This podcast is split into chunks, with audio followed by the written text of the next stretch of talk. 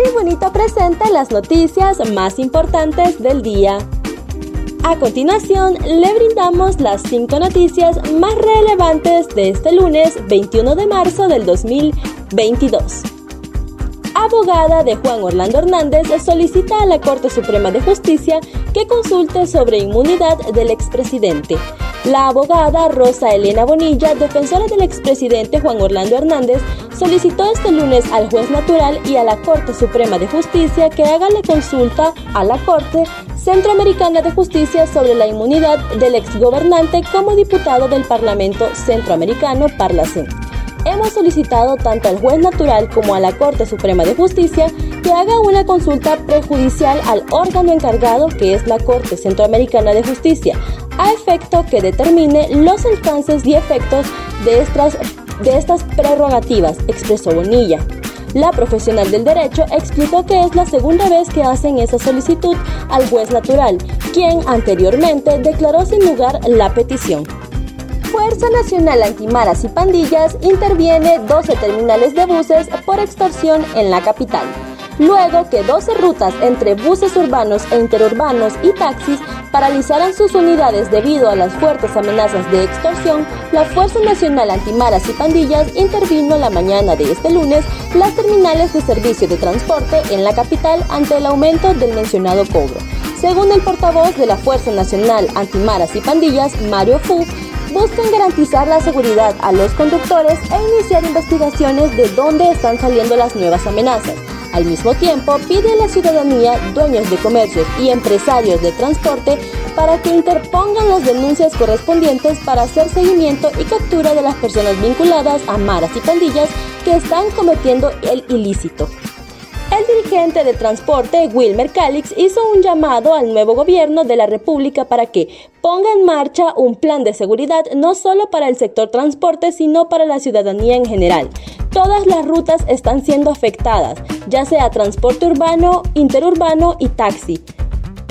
Zamorano, presunto responsable de abuso sexual de dos estudiantes, ya fue detenido.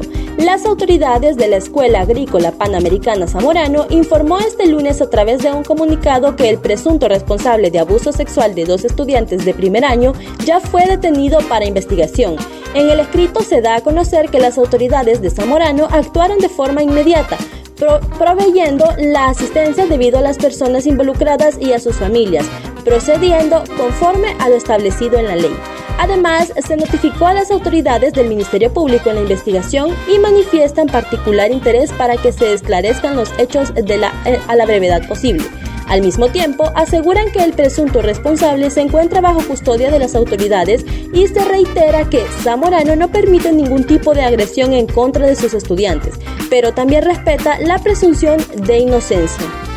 Ministro de Seguridad todo pedido de extradición que nos llegue le daremos trámite. El secretario de Estado de los Despachos de Seguridad General en condición de retiro, Ramón Antonio Savillón Pineda, confirmó que cuando a su momento se conocerán las visitas y los movimientos que hacía el narcotraficante mexicano Joaquín El Chapo Guzmán lo era en Honduras.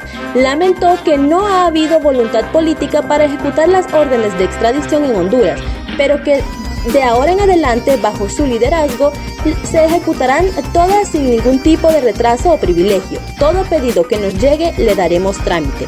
Según Savillón, su labor al frente de la Policía Nacional cuando fue director de la institución le dejó como resultado el exilio y debido a que su vida estaba en riesgo y para salvarla tuvo que salir del país. Gobierno anuncia un plan para rescatar biosfera del río Plátano el gobierno de Honduras anunció este lunes un plan dirigido a rescatar el núcleo de la biosfera del río Plátano, principal reserva natural donde, según expertos, la deforestación ha causado daños ambientales.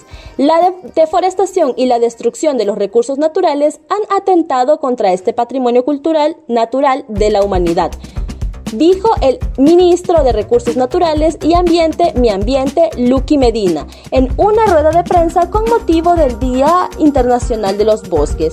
Agregó que, por instrucción de la presidenta hondureña Xiomara Castro, se han iniciado las actuaciones para poder frenar toda tala ilegal, los descombros, los delitos ambientales, los daños contra la fauna y la flora y la contaminación. Las acciones buscan también rescatar de una vez por todas, bajo acciones de soberanía y de defensa del medio ambiente, la biosfera del río Plátano como un patrimonio de la humanidad y un orgullo para los hondureños, señaló Medina. Para conocer los detalles, ingrese a nuestra página web www.latribuna.hn y síganos en nuestras diferentes plataformas de redes sociales. Estas fueron las cinco noticias más importantes de hoy, lunes 21 de marzo del 2022. Muchas gracias por su atención.